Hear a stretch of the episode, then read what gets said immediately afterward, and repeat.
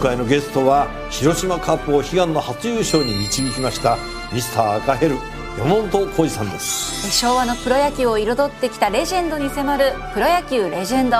火曜夜10時。6月16日水曜日今日の天気は曇り時々雨。日本放送飯田浩二の OK 工事アップ朝6時を過ぎました。おはようございます。日本放送アナウンサーの飯田浩二です。おはようございます。日本放送アナウンサーの新業一華です。日本放送飯田浩二の OK 工事アップ。この後8時まで生放送です。えー、今、日本放送屋上の温度計21.5度なんですが湿度は92%を超えております。外薄暗くってね、はい、雨降っている感じかな、トレーダーを見ますとね、うん、えーえー、そんな感じになって時折強く降るようなところもあるようであります、はい、あの梅雨入りしましたけど昨日なんか昼間というかね夕方ぐらいに、まあ、子供迎えに行かなきゃと思って、えー、外自転車で走ってたんですけどなんか海沿いはもくもくと入道雲が立ってて、うん、あれもう夏が来たみたいな天気だなと思っていたんですが、ねえー、昨日の夕方ぐらいはあ結構ゲリラ豪雨のように、えー、降ってるところもあったりなんかして、まあ、この不安定な天気が今日も続くって感じですよね。そうですね。今日も大気の状態不安定なのが続きそうで局地的に激しく降る時間帯もしくはその場所もありますのでその急な雨にですねご注意ください。うん。だ今降ってなくてもね、えー、ちょっとカバンの中に傘入れといた方がっていうか、うん、その傘で足りるのかっていうぐらいにねね。ちょっと置き傘で丈夫な傘を置いといた方がいいかなというようなお天気になっております。はいさあ、まあ、そんな中、えー、今週はあスペシャルウィークということでですね、えー、この OK 工事アップはワクチンから安全保障まで安倍前総理も毎日登場工事専門家会議をお送りしておりますが、あのメールやツイッターで様々感想もいただいております。で、えー、万歳親父さん、藤沢市61歳の方、えー、飯田さん、えー、6月15日、日本経済新聞、昨日ですね、えー、火曜日の長官4名に、えー、掲載されてますね、と、えー、3度目の総理就任の可能性全く考えていない、やめたばかりだから、いやー、活人すると、ますます安倍さん、数年したら再登板考えてますかね？というふうにいただきました。そうなんですよ。全く考えていませんっていうのが、回答が早すぎた上にですね、その後に、やめたばかりだからっていうのをね、付け加えるあたりが、おっっていう、これ確かにね、あの、同じような指摘を、えー、知り合いの政治記者からもね、いただいて、あ、やっぱりそこ気づきました？みたいな話をしましたけれどもね、えー、えー、今日は、あの、経済についての話を中心に、えー、伺っております。6時15分過ぎと7時40分頃、えー、またぜひお聞きいただければと思います。えー、それからですね、こちらイエローイーグルさん、えー、埼玉川口からいただきました。6年間で立て続けに政権交代が続いた時のオバマさんさんのリアルな話初めて聞きました。とても貴重でしたね、と、まあ、あの第二次政権が発足してでオバマさんに会いに行った最初の日米の首脳会談の時のエピソードのお話いただいた時、まあ、まあ言ってみれば、この人もまた1年で変わっちゃうんじゃないのという非常にこう懐疑的な目でこちらを見てきたんだと。まあ確かにそれまでっていうのが、まあ第一次政権の安倍さんも含めてですね、えー、その後福田麻生、さらに民主党政権に変わって、えー、鳩山菅、そして野田と、確かに1年ごとに、えー、猫の目のように総理が変わっていたという時代があったと、うん、いうことを考えると、まあこの方もですね、書いてますが、アメリカとの信頼関係の構築の難しさっていうのがよくわかりましたよと。えーえー、確かにね、まあ、その辺はいろんな人が指摘するところですが、まあ、日本の場合は毎年のように選挙があると、まあ、今年もこれまた都議選があって、はい、そして、えー、衆議院の、ねえー、任期満了というのに伴ってまた選挙が、えー、いつあるんだと、まあ、今日あたりはですねその昨日内閣不信任案が否決されたということもあってじゃあ秋なんじゃないかみたいな話がいろいろ出てますけれども、まあ、これに関してはですねあの今日のコメンテーター数量政策学者高橋洋一さん先週すでにそのあたりの話をしていて一週遅れで読売新聞が今日一面トップで9月解散で調整みたいな話が書いてきてますけれどもね、ええー、その辺一週経って今の感触どうなんだというあたりも含めて、えー、7時台じっくりと解説をいただこうと思っております。さあ続いてあなたの声を届けますリスナーズオピニオンです、えー、ぜひメールやツイッターでご意見をお寄せください。今週はワクチンから安全保障まで安倍前総理も毎日登場工事専門家会議お送りしております、えー、6時台この後6時15分過ぎですが、えー、経済政策と消費税増税についてそして7時台にはオリンピック・パラリンピックへの期待についても伺っております。今朝のコメンテーターは数量政策学者の高橋洋一さんです、えー、取り上げるニュース今日未明ですね、土地利用規制法を参院本会議で可決成立しました。それから、まあ、それに先立って昨日ですが、えー、菅内閣の不信任決議案が朝方提出されまして、えー、午後には反対多数で否決されております。えー、そして、NATO とアメリカの会議が行われました。対中国を見据えてアジア太平洋各国と連携強化へというニュース。えー、そして日本、えー、自民党の中では自由で開かれたインド太平洋推進議連が発足しました。えー、というニュースも取り上げてまいります。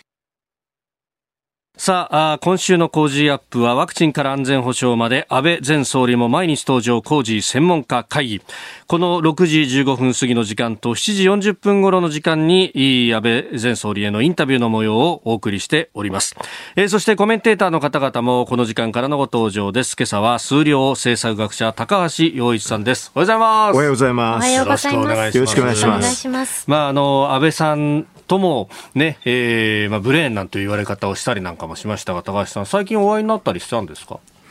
うんと、そうですね。なんか、お会いになったか、あまあ、電話かな、なんか、最近結構多いですね。なんかあの 議連の、ね、集まりだとかで、うん、まあ、講師として出たりとかも含めてね、ええ、いろんなところでお会いになってると思いますけれども、そうですね。え、ねまあ、あの経済だけじゃなくて、外交安保とかも含めて、ここのところはいろんなところで名前が出ますもんね。うん、すごい出てますね。ね お元気ですよ。やっぱりそうですか。で、えー、今日は、えー、経済政策について、はい、まあ、特ににアベノミクス、それから消費税の増税についても伺っております。えー、ではまずお聞きいただきましょう。はい雇用が回復していくっていう中において、ええ、そのタイミングで学卒でこう出てくる若い人たちからすると、その前の何年間かに生まれてきた子たちとは全く別の環境になってきたと。実はあの私も1981年生まれで就職氷河期でして、え、もう苦しんだわけですよ。で、安倍さんの政権で若い人の支持があると、右傾化してるんだというふうにも言われましたけれども、私この経済の部分で、支持したっていう人たちがものすごく多いんじゃないかと思ったんですが、この経済政策打ちにあたって、この若者の雇用とかって意識されたんですか？やっぱり若い皆さんがですね、将来に夢や希望を失う、その国に未来はないんだろうと私は思うんです。経済における最大の責任というのはですね、働きたい人に仕事があるという国を作っていくということだと思うんですね。はいあの、我々政権を奪還する前の状況というのはですね、高校を卒業して、あるいは大学を卒業して、どんなに頑張ったってなかなか仕事がないという状況だったんですね。これを変えなければいけない。まあ、そこで私たちは3本の矢の政策。はい、おそらく自民党政権としてですね、金融政策を含むマクロ政策を選挙で掲げたのは、私たちが初めてだったと、えー、思います。えかつて所得倍増計画っていうのがあったんですが、これはまあ、いわば産業政策であり、あの時金融政策なんて書かれてませんから。あですから我々はですね、デブレから脱却をしなければいけないという中においては、あるいは雇用を作っていくという中においては、金融政策が大切だねと。これを日本銀行に今まで丸投げをしていて、はい、政治は口を出してはいけないんではないかとこう言われていた。まあ、そこでですね、金融政策、とっても大切だということを再認識しながら、その役割を果たしてもらおうと。まあ、具体的な政策はもちろん日本銀行が行いますが、はい、日本銀行とですね、政府が2%というですね、物価安定目標を共有し、アコードを結んだわけですね。はい、そこからその後、まあ、黒田総裁となりですね、異次元の金融政策を行うことによって、えー、デフレではないという状況を作る中でですね、はい、雇用を作り出すことができた。そこで、えー、先ほど申し上げましたような若い皆さんがですね、仕事が選べる状況になったんだろう。自分たちの先輩の時代とは随分違う状況になった。でこれが若い皆さんのですね、支持していただいている大きな理由の一つなんですが、実はもう一つあってですね、はい、やっぱり若い皆さんはですね、インターネットを駆使しながら、世界の出来事、いろんな情報を自分でですね、集めることができますし、はい、ネットの情報は偏ってるっていう人いるんですが、確かに偏ってる情報もありますが、たくさんあるんですよ。はい、ね。その中から何が真実かっていうことを彼らは選び取ることができる。若い皆さんが非常に不満に思うのはですね、ただ単にネットで偏った情報を得ているということを言われることぐらい不愉快なことはないとみんな言ってますね。えー、俺たちはいろんなものを見ながら何がベストかっていうのを選び取ってるんだそういうことなんですね。えー、で、そうやってこう経済が浮揚してきたというところで、一方でこの政権は2回にわたって消費税を増税したと。特に1回目の増税の後っていうのはすぐ回復するっていうふうなことをいろんな方、まあ経済の専門家の人たちもおっしゃっていたけれども、なかなかこれが回復してこなかった。早すぎたんじゃないかとか、あるいはもっと伸ばせたんじゃないかとかってどうですか、安倍さん。えー、まあ消費税を上げていく。8%、10%に上げていくというのはですね、まあ、すでに3党合意、はい、私が総裁になる前にすでに自民党と公明党、そして、えー、当時の民主党でですね、合意したもの、はい、でやはり3党合意というのはなかなか重要なものであってですね、野党時代に決めたことですね。はい、で、まあ、総裁選挙においても、この3党合意は、えー、重視をしていくという考えを私すでに表明をしていました。ただ、デフレから脱却をしていく上においてですね、はい、消費税を増税するっていうのは、デフレ効果がありますから、えー、しかもそれをですね、今までの債務をですね、これをなくしていくために使っていくわけですから、デフレ効果が間違いなくあるわけですね。ああ、それを投資とかに使うわけじゃない。ではないですから。還元するわけじゃないから、えー、これ借金返しに使うわけですから。はい、ですから、それは我々も象徴していました。まあ、しかし、安倍政権がスタートして、経済非常に好調だったんですね。ええ、あの、もちろん株価も上がるんですが、はい、雇用も改善してですね、我々のお願いに応じてくれて、経済界もある程度の賃上げに応じてくれました。労働市場もだんだんタイトになっていくという状況がありですね。でそれであれば、このすでに法律によって決められている消費税を引き上げても大丈夫ではないか。で、そのための思い切ったですね、はい、財政措置等もやるということでですね、消費税を引き上げました。確かにですね、今、井田さんがおっしゃったように、私たちの予想よりも大きな消費の縮小が見られました。はい、え成長のですね回復した後もですね勢いがですね、うん、それまでのだらしの勢いが失われたのは事実です。まあ、ですから2回目の消費税の引き上げについては2回延長し、はい、これもなかなか政治においてはですね結構ならやめればよかったじゃないかという方ももちろんおられるのは十分承知してるんですが、はい、二度変えるということもですねこれは党内的にもそれはおかしい、え。ー、それは上げるべきだっていう人も随分いますからそれはなかなかですね、はい、絶対上げるべきだという最強の、えー、省庁も存在するわけですからね。はい、あの、はい、そこで2回というのはなかなか大変なことではあったんですが、そこで、まあ、2回目にはですね、はい、ほとんど借金返しに使っていたものをですね、半分は国民の皆さんに、うん、えー、幼児教育の無償化、あるいは高等教育の無償化という形でお返しをしていく、はい、ということにしようと。いう判断をしました。幼児教育の無償化のようなものはそう簡単にできないんですが、えー、この機会だから私もできたのではないのかなと。あの、様々な反省点はありますが、もっと思い切った再生措置がですね、はい、まあ必要だったかもしれませんね。経済政策、そして消費税増税というところについて、うん、えー、安倍前総理の話を聞いていただきました。やっぱりちょっと後悔みたいなものもありますかね。消費増税ね。えー、まあ、あの、私なんかも何回も聞きましてあの、要するに、はいうん、消費増税しなければもっといい点数がつけられるんでしょつっていうふうに聞かれたんです。全くそうですよつって、あれだけはダメでしたけどって言ったら、まあ、あうん、まあそうだろうねっていうことは言ってましたけどね。うんうんまあ、それこそあの時ね、1回目の消費増税の時っていうのも、まあ、高橋さんとは、えー、私、夕方の番組をご一緒していたと記憶してます。うん、あの時も、まあ、体制のエコノミストと呼ばれるような人たちは、増税しても大丈夫だ、大丈夫だああれは嘘です。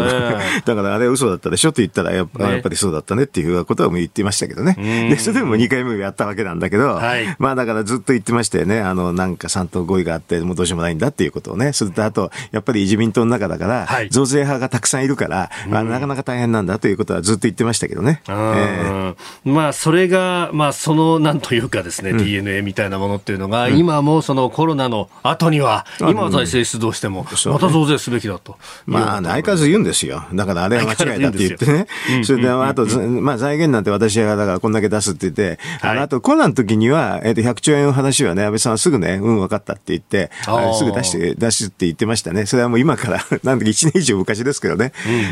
それで、一応ね、菅さんと、えっ、ー、と、安倍さんで、補正では100兆円は出しましたけどね、真水でね。えー、だから、それはそれで、あの、まあ、分かった。っていうので、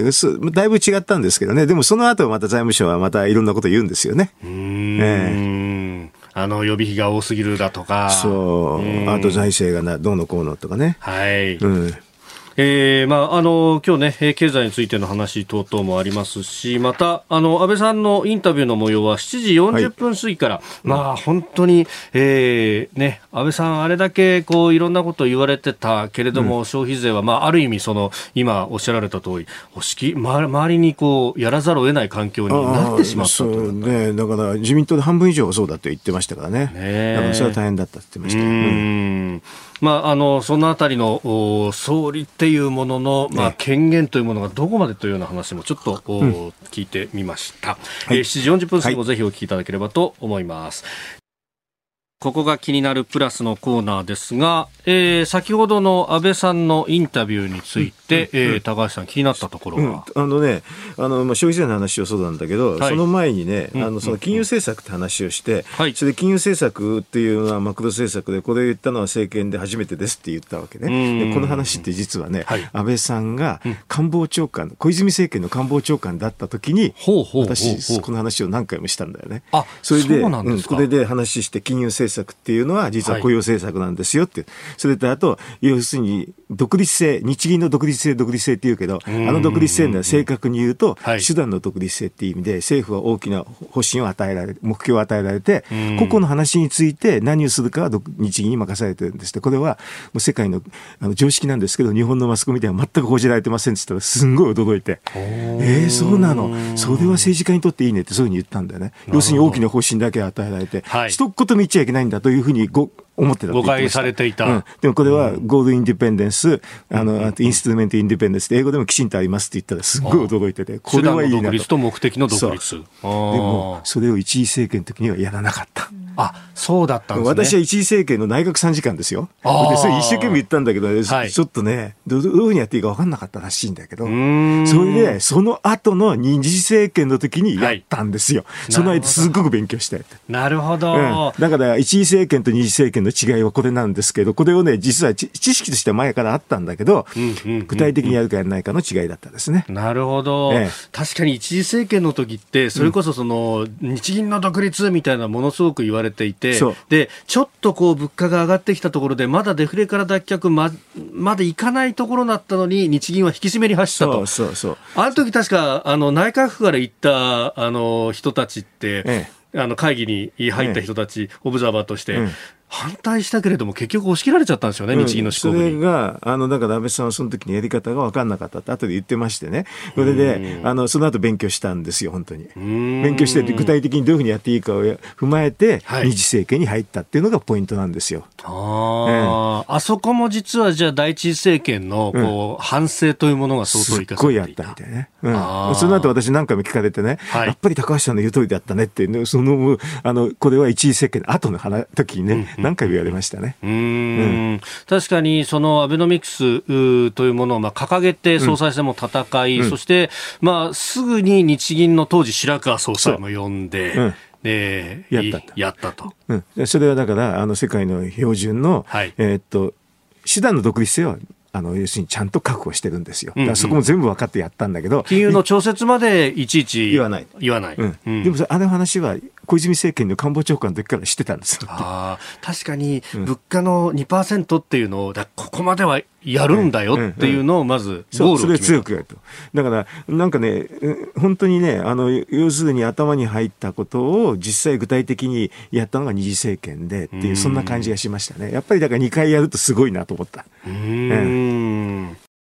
えー、今朝のコメンテーターは数量政策学者の高橋洋一さんです。引き続きよろしくお願いします。よろしくお願いします。えー、様々メールやツイッター感想をいただいておりますが、えー、安倍、えー、晋三前内閣総理大臣ね、えー、インタビューの模様を連日お伝えしております。で、えー、ツイッターやメールで様々感想も届いてますが、バリバリ赤ヘルちゃんさん、ツイッターです。絶対消費税を上げるという党や省庁、安倍さんかなり本音を語ってらっしゃるなというふうにいただきました。うん、うんその壁の厚さみたいなものをね。それは、あの、うん、あの、省庁だけだったらね、まだなんとかなるんでしょうけどね、はい、その省庁の意向を受けた自民党の党員がもう半分以上いるってのは、それは大変ですよね。議員さんがと。議員さんがいるからね、やっぱり総裁といえどもね、はい、あの、ね、あの、全部独裁でできるわけじゃないでしょ。やっぱり党内に意見をまとめるってことが必要ですからね。うん。まあ、その辺、この延長するのが精一杯だったというようなニュアンスを非常に感じましたけどね。まあ、あの、それは政治的にはね、確かにね、うん、あの、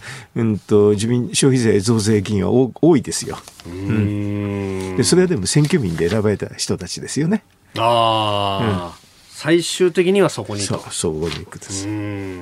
えー、それからですね、こんなメールもいただいてます。えー、グラタンさん55歳、車の塗装屋さんと、えー、神奈川高座郡からいただいたんですが、えー、日曜日、大学選手権の決勝を見に神宮に行ってきましたと。で、あのー、席の間隔を空けて、えー、全席指定で入場の時は検温と消毒、チケットはバーコードスキャンでチェックということで、うん、まあ去年中止だったんで、今年はやれただけでもよかったと思います。で、ところでと。高橋さんって東大の公式野球部のキャッチャーやってたって本当ですか？いや、それやってないですよ。だからある人がなんか、ま、ま、間違ってね、言ったんでね、あの、公式やってたの、リトルリーグまではやってましたけど、ね、リトルリーグまで、ね竹中平蔵さんがご自身の YouTube チャンネルで話していた。うん、だから それはちょっと勘違いしてたんです勘違いしてた、うんうん。リトルリーグと大学野球を勘違いしてたと。うん、なるほど、なるほど。え、えー、ということでございますので、グラタンさん、え、えー、疑問は解消できたでしょうか？はい。えー、8時前生放送です。OK、工事アップです。さあ、そして番組からお知らせです。今週の工事アップはこの特別企画をお送りしています。ワクチンから安全保障まで、安倍前総理も毎日登場、工事専門家会議。安倍晋三前内閣総理大臣に毎日お話を伺っております。はい。コメンテーターの皆さん6時台前半から出演していただいています。明日木曜日は明治大学准教授で経済学者の飯田康之さん。明後日金曜日は外交評論家で内閣官房参与の三宅邦彦さんです。さらに6時40分過ぎからの黒木瞳さんの朝ナビには女優で作家の岸恵子さん登場です。プレゼントは勝手に応援企画の第2弾、うん、自衛隊まんじゅう、自衛隊カレー、激です。はい、激まんじゅう、激カレーでございます。あ今まさに大規模接種センターなどで尽力されている自衛隊の方々を番組で勝手に応援しようという企画です。はい。今週1週間の飯田工事の OK 工事アップ、皆さんにぜひ聞いていただきたいです。よろしくお願いします。個人事業主の皆さん、毎月のキャッシュフローにお困りじゃないですか？セゾンプラチナビジネスアメックスカードなら最長56日の支払い猶予で余裕を持ったキャッシュフロー。さまざまな支払いを一元管理して業務を効率化。さあビジネスを後押しする一枚を。セゾンプラチナビジネスアメックスカード。あなたと一緒にニュースを考える飯田浩二の OK 工事アップ、えー、では7時台取り上げるニュースまずはこちらです。土地利用規制法が未明の参議院本会議で可決成立。これより採決をいたします法案に賛成の皆さんの起立を求めます。過半数と認めます。よって法案は可決されました。えー、自衛隊の基地や原子力発電所といった安全保障上重要な施設の周辺の土地利用を規制する土地利用規制法は、えー、今日未明の参議院本会議で自民公明両党や日本維新の会などの賛成多数で可決成立しました。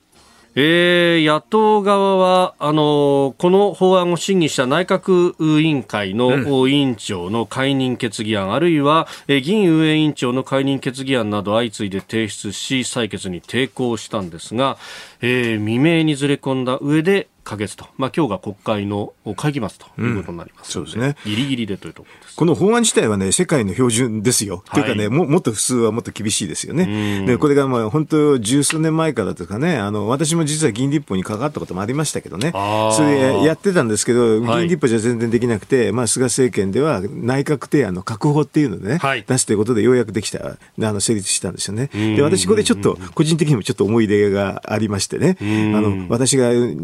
の発言でね、内衆議院の内閣委員会が、私を呼ぶとかいう、呼ぶ呼ばないってんで、これ、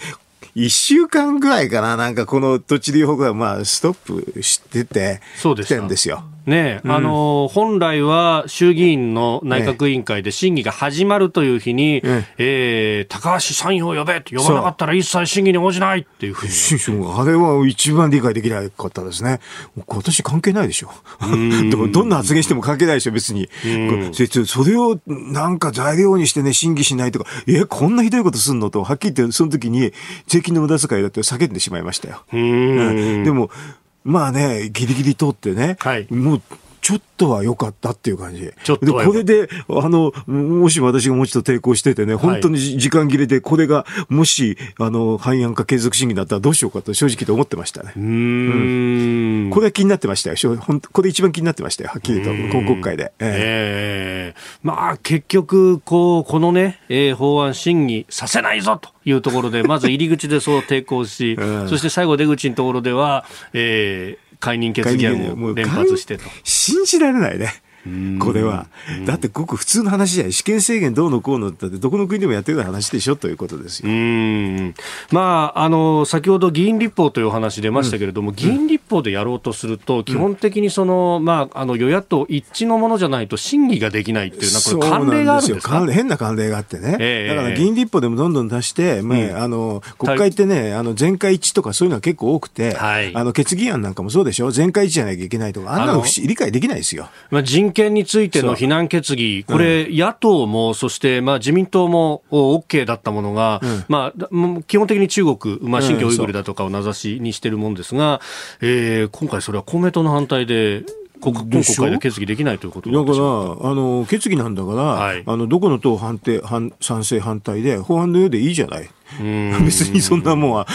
賛成反対が分かった方が、あの、要するに有権者にとってより情報として意味があるでしょ？という私は思うんだけど、とにかくね、全会一致じゃなきゃだめだっていう慣例が多くてね、はい、国会機能してませんね。結局、議員立法で出そうとすると、そういうことが起こるから、だからあのか、こういう対決型になりそうな法案っていうのは、各法、内閣提出の法案以外では出せ、実情出せないですよ、うん。だからそこも変なんですよね。だからね、出してね、賛成反対でいていいじゃないと。うんうんうん、だって全員が一致するなんてほとんどないんですよ。はい、全員が一致するなんてのはね、もう本当にどうでもいい法案しかなくなっちゃうんですよ。うんそれかもうね、あの、理念的な法案であるとかっていうそ、うん、そういう感じなんでね。だからこういうのも、なんかこれをね、でもまあ通ってくれてまだ良かった。反対で結構じゃない。あの、反対するのは正々堂々と反対して、反対っていうことを明記しておけばよろしいんじゃないですかうん。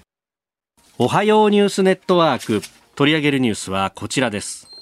菅内閣不信任決議案反対多数で否決立憲民主党など野党4党が新型コロナ対策で失策を重ね国会を閉じるのは無責任の極みだなどとして提出した。菅内閣の不信任決議案は昨日衆議院本会議で採決が行われ自民公明両党と日本維新の会などの反対多数で否決されました。えー、自民党二階幹事長は不信任が出たらあ衆院は解散すると解散を進言するんだというふうにおっしゃってましたけれども総理は解散には踏み切らなかったと、まあ、新型コロナ対策、うん、えー、特にワクチンの接種というものを優先するんだというようなことも言われております。菅総理はずっとそういうふうに言ってますからね、だからあのもう予定通りっていうかね、はい、だってそのワクチンが十分に行き渡る前に、多分やるはずがないでしょ、そんでそんなことやっちゃったらね、現行不一致になっちゃうじゃないですか、菅さん自身が。だからこれはもう多分規定の落とすんだと思い私は思いましたけどね、それからかなり前にこのスケジュール、まあ、言いましたよね。えー、えー、今日あの東京の最終版、読売新聞一面トップで、うんうん、えー、9月、えー、解散 で調整というような記事が出ておりますですが。簡単にわかるでしょう、予定は。えー、ウェブの記事で高橋さん、先週の頭ぐらいにはすでに。それはもっと前、もうはっきりわかる。こんなの簡単ですよ。9月5日までがパラリンピックでしょ？はい、6日に臨時国会開きますよ。それで、あの、その後にね、大型の補正を多分組みますよ。これだから、えっと、10日ぐらいかかるのかなっていう感じなんでね。衆参合わせて10日ぐらい。うん、ぐらいかかるのかなと思いますけどね。まあ、営業日で言うと2週間そう、2週間レベルね。そうすると、あの、9月28日に公示ししてって、まあ、その時に国会開いてるでしょ？はい、解散言えるわけですよね。補正予算終わった後に解散って言って、それから考えると9月28日公示の10月10日の投開票っていうのは、それはすごい簡単にわかりますね。うん、これが暦の上でもそう、だって9月28日で対案だしね。対案。10月10日っていうのは先勝ち、戦勝ですからね。もうそれの日程見てたら、はい、演技化するに決まってるから、このスケジュールしか多分ないでしょうと。あの別にね、10月17日っていうのは本当に引きだから、これいうふうにすることもできるんですけどね。10月17日、とも引き。うん、でもね、まあ、なの早くやった方が決まってるんでしょうと。あの要するに、ワクチンっていうのはそのくらいいくと、もう、それ以上のあんまり効果がね、あんまり期待できなくなるようなくらいに打って打てるんですよ。そうすると、オリンピック、パラリンピックの熱気が冷めやや冷めないうちにというと、はい、言うと、そのさっきの28日公示の10月10日投開票に、まあ、なりますよ。うん、まあね、ワクチンに関しては、大体諸和国の例を見ると、4割ぐらい打てばなんとかなるね。うん、あの集団免疫の効果が出てくるというようなことになっちゃいますね。うん、あの今のペースでやって、これから職域が増えるでしょ、職域は接種券なしでも OK で、はい、接種券が多分ネックになるから、先週言ったでしょ、こんなの紙字でなくてもいいんじゃないの？と言ってね、えええ、職場結構そうなんですよね、職域は、ね、ダウンロードしてプリントアウトでもいいじゃないかってと私は思ったんだけど、もう職域だったら別にそこも、そこもまでもしなくても OK でしょ、確かその特例のを認めるというのが、うん、なんかあの職域の場合は、うん、えー、個人のその接種履歴等の管理ができるからと。うん そういうことでしょ、はい、でもだからまあ、あの、率直に言うとね、別に、か、あの、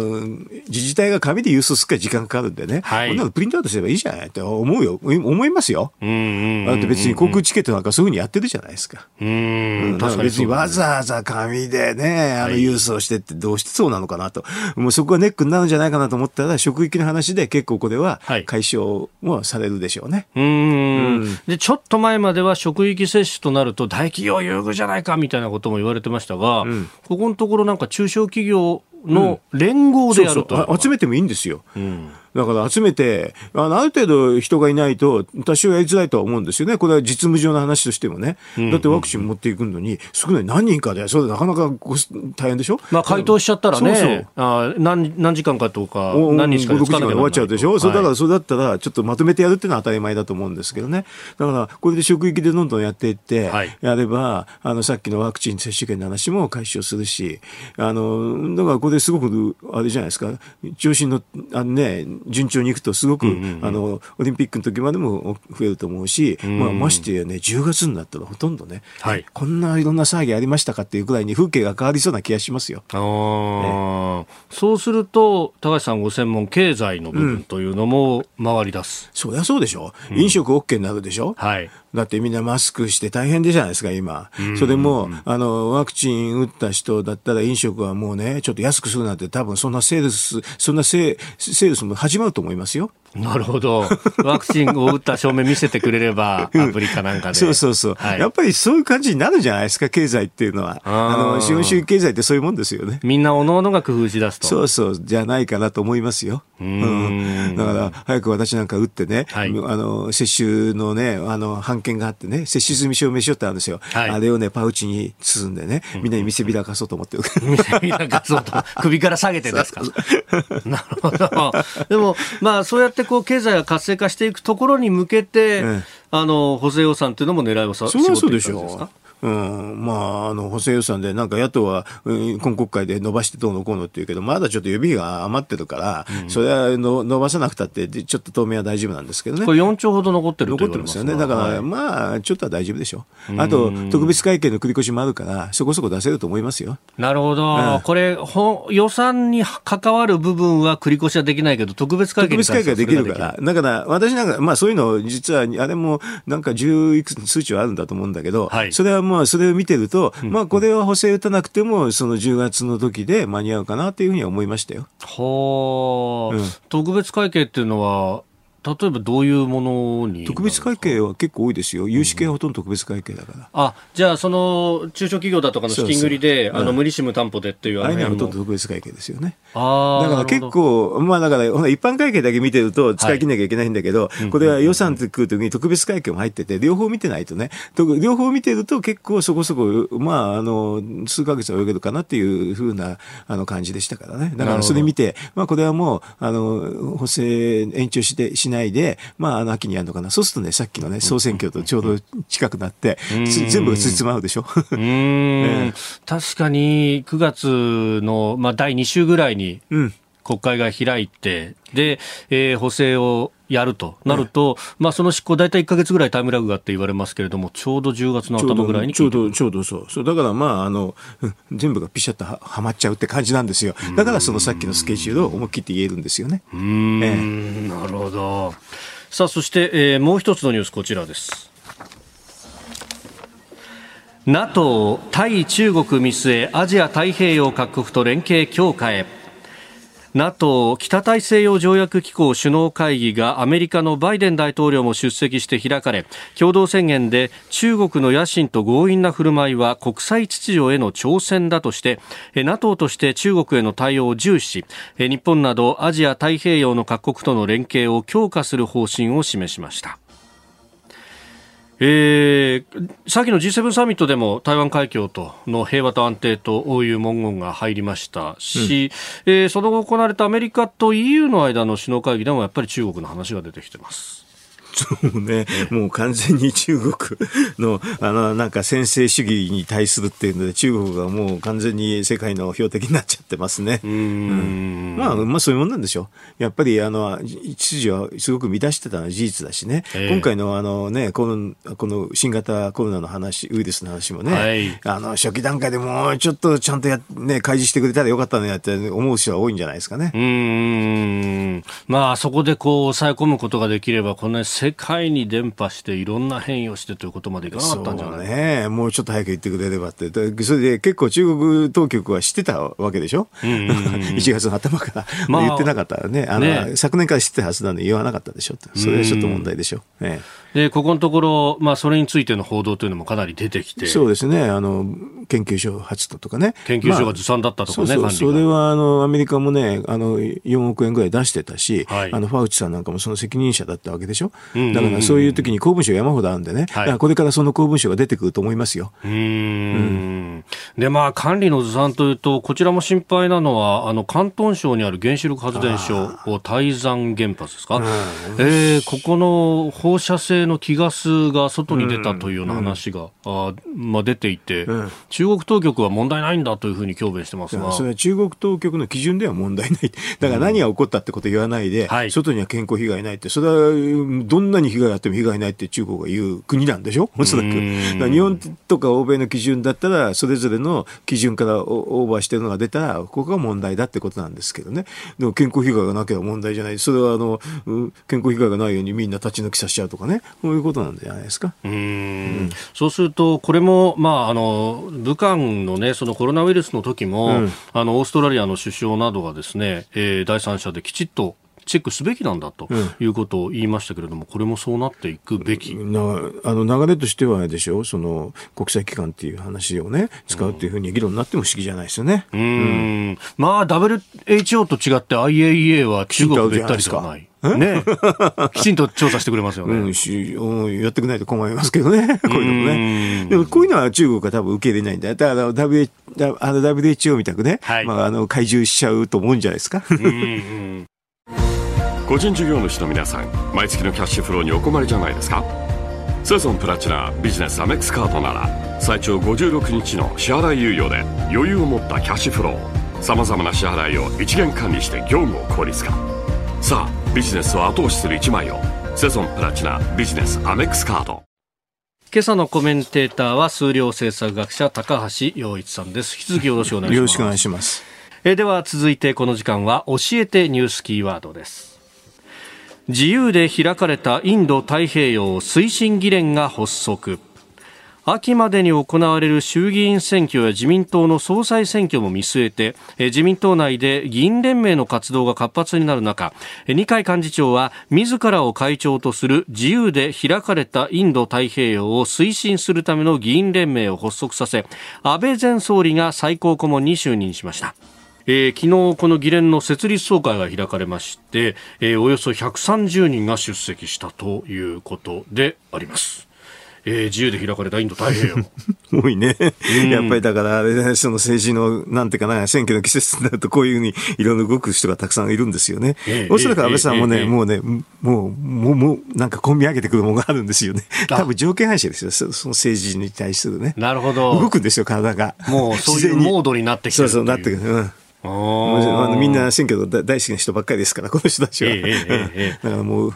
動いてきちゃうんじゃないですか、おのずと体が。なるほど、うん、いや先週あたりは、その岸田さんが議連作ってなんていう話があって、これもその、まあ、選挙、あるいはあ総裁選と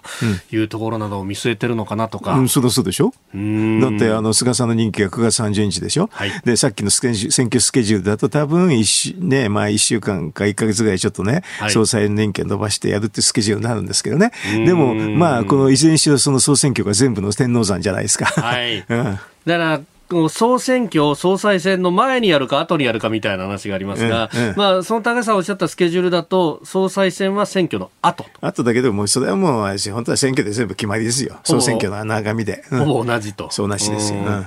そうすると、まさにその天王山が近づいてきてるうん、だからもう体がみんな動いちゃってるじゃないですか、もう。まあ確かにこのね、自由で開かれたインド太平洋推進議連の話が出た時も、うん、あのー、甘利さんが一言チクッと、うん、いやこれは中国に対する牽制のような趣旨なのに、二階さんでどうなんだというようなね、うん、話が出てきたりとか。だから甘利さんの方はでしょ、半導体戦略推進、えー、議連っていうので、やってんじゃないですか。えー、えー、これはあのね、3つの絵が入ってるわけよね。3つの A。A。安倍。安倍、麻生、甘利。はい、はい。で、そその時、それに、あの、菅さんをエスクを得ると、全くその、安倍さんの稼いだ時のメンバーそのまんまなんですよね。あの、第二次政権が発足した当初、3A プラス S って呼ばれた。それでね、今さすがに菅さんは入れないけど、5位には。でそうすると 3A が入ってるわけでね。だからもう、いろいろと、その、いろいろ政治家ってね、次の次の手を読みながら、いろんな活動するんですよ。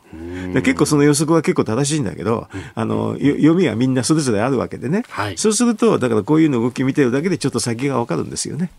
これからなんかこういうバトルがあるんでしょ？と 3A と二階さんとの関係でね。はい、と思う思える思いますよね。それだからそれだと二階さんはそれだけで自分で稼ぐのあの担ぐの間から安倍さんを最高顧問に入れて、自由で開かれたインド太平洋だっていうわけですよね。うん、そうするとこれ二階さんの側からすると少し安倍さんや麻生さんの方に寄っていってるって感じなんですか？うんでもバトルするんだけど露骨にはしないで、ちょっと安倍さんだったらもうど顧問ぐらい引き受けてくれるでしょ？だから入れたんじゃないですか？うん。虚虚実実みたいな。もうすだすだすだみんな大人の世界ですから、これは。えー、大人の関係でやってるから面白いですよ、こういうのって見てると。合唱連行みたいなもん。うん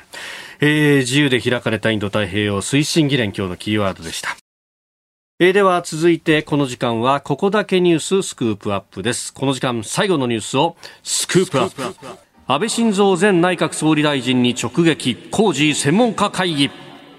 今週の OK 工事アップはワクチンから安全保障まで安倍前総理も毎日登場工事専門家会議お送りしております。6時15分過ぎのコーナーとそしてこの7時40分過ぎスクープアップでインタビューの模様をお送りするということであります。まあ6時台には消費税の増税等々ですね、えー、経済政策について伺いましたが、うんえー、この時間は安倍政権のリーダー論についてそして東京オリンピック・パラリンピックへの期待についても伺ってまいりました。お聞きください。どうなんですか？内閣総理大臣って行政のトップでもあるしいろんなことができると、まあ、それこそですね新聞なんかによっては独裁だっていうような批判までありましたけど、うん、実際やろうとするとその消費税の増税だってやめるなんて言えずに2回延長。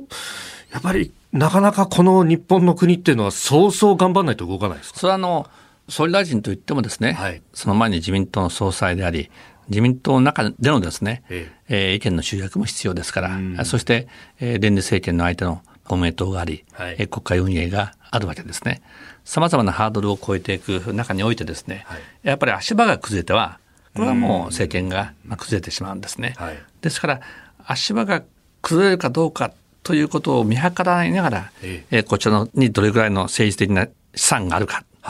を削っていくわけですね。えー、これゼロになったら倒れちゃうわけですね。ですからこの政治的な資産を削りつつ、はい、民意も見ながらですね、ええ、まあ、判断をしなければいけないということなんですが。そして安倍さんのスピーチライターされた谷口さんにお話を伺った時におっしゃっていたのがオリンピック・パラリンピックって若者への希望というところでこれも大きな話なんですよっていうことをおっしゃられていたんですがさあそのオリンピックどうですか？と1か月余りですけれども。ね、1964年のオリンピック菅総理も自分の思い出語ってましたよね。はい、私も10歳だったんですが、当時の東洋の魔女の活躍、はい、三宅選手のですね、重量挙げ、はい、もうドキドキしましたよね。で、自衛隊が五輪の輪を描いた、あれ、屋根に上がってみたんですよ、兄と二人でね。でね、私たちの世代以上はみんな共通の思い出を持ってますね。ああ、日本がいよいよ世界にデビューしたんだと思った。で、これってとっても大切ですね。よく絆。はい、絆はもしかしたら共通の思い出から生まれることもあるんですよね。それと、はい、日本人の選手が活躍するとねメダル取ると嬉しいじゃないですか。親戚の子が取ったわけでもないのに そうですね。そうですね。ねだそういう一つの一体感を持つっていうことはとっても大切でですね、うん、特にこのコロナ禍のような状況でみんなで立ち向かっていくときにですね今どうしてもリモートになりますよね。えー、リアルな対面でなんかいろんな話をしたり食事をしたりできない中においてですねそこでみんなが絆を確かめ合う、その瞬間が生まれてくるんだろうと思いますよ。でこれは日本だけではなくて世界中ですよね。世界中でそういうことが起こるわけですから、はい、やっぱりその意味においてですね今こそ必要とされているこの人と人とのつながり絆確かめ合うことにもつながっていくのかなと思います。なんといっても子どもたちにですね、はい、意味や勇気を与えるのはやっぱりスポーツの力ですね。私も五輪を誘致するとき、はい、ブエノスアイレスの IOC の大会でですね、スピーチをしました、スポーツの力ということを訴えました。はい、あの時はですね、東日本大震災からの復興、復興を成し遂げた日本の姿、その復興に向けてスポーツの力もあったということを申し上げたんですが、このさまざまな状況で苦しい状況を送っている皆さんに勇気を与える。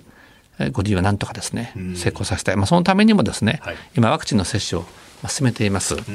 えー、とうとう1日100万回になりましたね、はい、そんなことできるわけじゃないじゃないかと一時は批判されてましたのとうとう100万回になったし、新たにいろんな学校や職場が協力してですねやっていただけることになりました。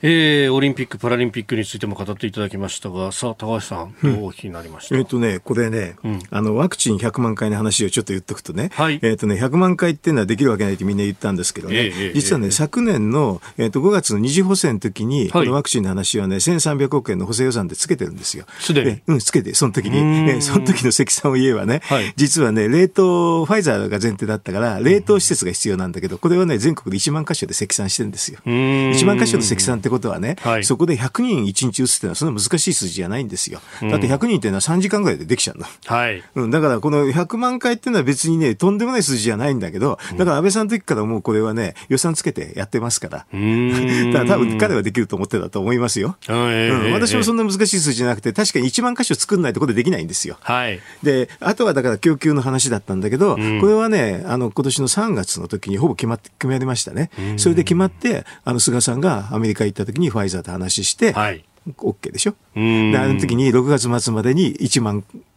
1万あ、1億回、1億回分は来るって分かったわけですよ。はい。そうするともう6月の時に1億回ってくるってことになると、高齢者はもうそれで全部 OK な。2回打っても余っちゃうんですよ。それはもう分かってたんでね。だから、安倍さんが大変だったのは1年前にね、はい、あの、3月の時に延期するって話ね。あの時は一つの決断だったと思いましたよ。オリンピックを延期する延期する。1年前の、だあの、4ヶ月前じゃないと延期できなくなっちゃうんですよね。だからあの時のベストシナリオは、まあ中止じゃなくて延期っていうのがベストシナリオだったんですよね。はい。あの、それをだから決断したのが大大変で、あとはそれに間に合わせるようにいろんなことをやってた。で、ワクチンの話もやってたっていう私は思いましたけどね。うん。うんまあ、あのね、えー、当時確かに中止論も結構出てたあもちろんもちろん。あの、で、オリンピックの規定上ね、延期って結構難しいのは難しいんですよ。で、それをだから延期ってかけたっていうのは一つの勝負だったんだけど、はい、まあ、それとともにワクチンの話なんかはちゃんと準備してたんでね、それが予定通り来てるっていうふうには思いますけどね。だこういうの報道されないから、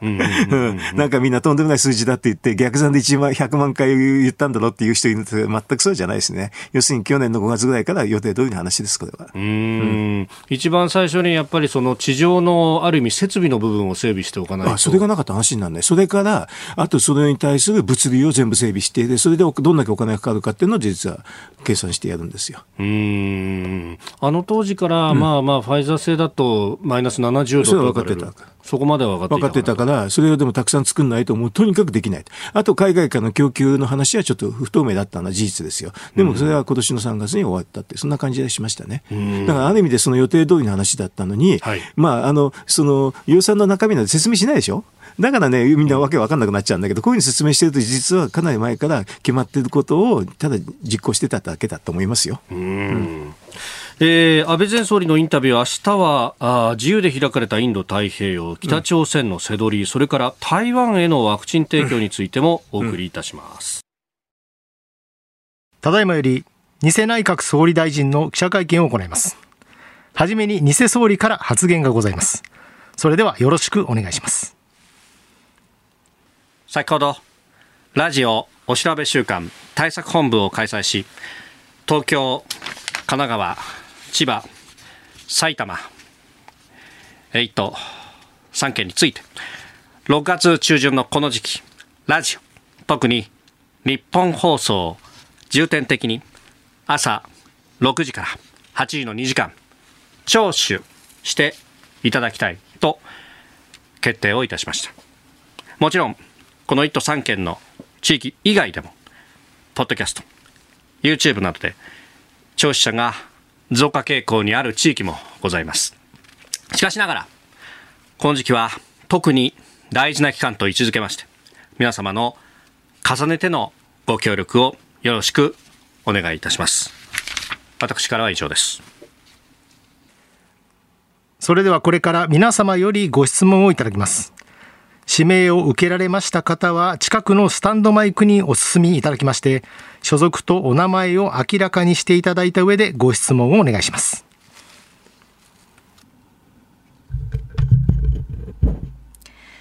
日本放送の新業です。偽総理に伺います。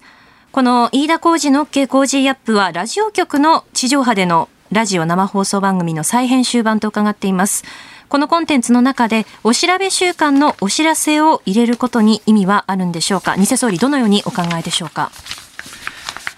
まずですね。重要なことは結果です。100の言葉よりも1の結果です。この時期は特に民意が問われる1週間でございます。お調べの結果で番組の継続あるいは終了が決まることだってあるわけです。この工事本体が終わった場合、当然ながら、ポッドキャストや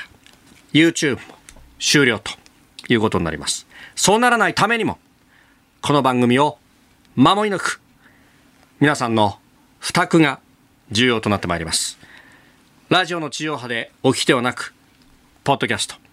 YouTube などでお聞きの皆さんの中で、もし、何らかの連絡が来ているという方がいらっしゃいました。何卒清き一票をよろしくお願い申し上げます続いてそちらの白いシャツの方放送の中では本物の安倍晋三前総理大臣が毎日出演。えそしてさらにはプレゼントとして自衛隊のカレーやおまんじゅうも当たるということですが、これは特定の番組リスナーへの利益誘導には当たらないんでしょうか？お答えください。それはですね、様々な放送局、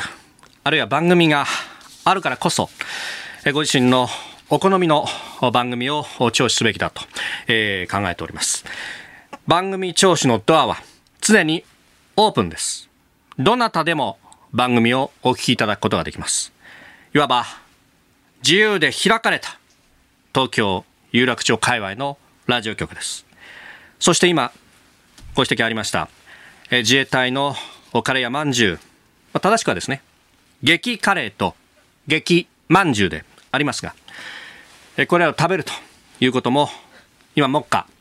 大規模接種センターなどで今まさに今ご尽力されている彼ら彼女らに対してささやかな応援となりますまさにジューシーであるということです。そして最後に、え大事なことなので、もう一度繰り返します。日本放送で朝6時から8時に放送している飯田浩二の OK 工事アップ。この番組を聞いたと、皆さん、声を上げてください。by my 工事アップ。日本放送は買いです。工事アップは買いです。この機会に、関東1都3県にお住まいのお知り合いに、ぜひこの番組を進めてみてください。今日はどうもありがとうございました。それでは以上をもちまして本日の記者会見を終了させていただきます。ご協力ありがとうございました。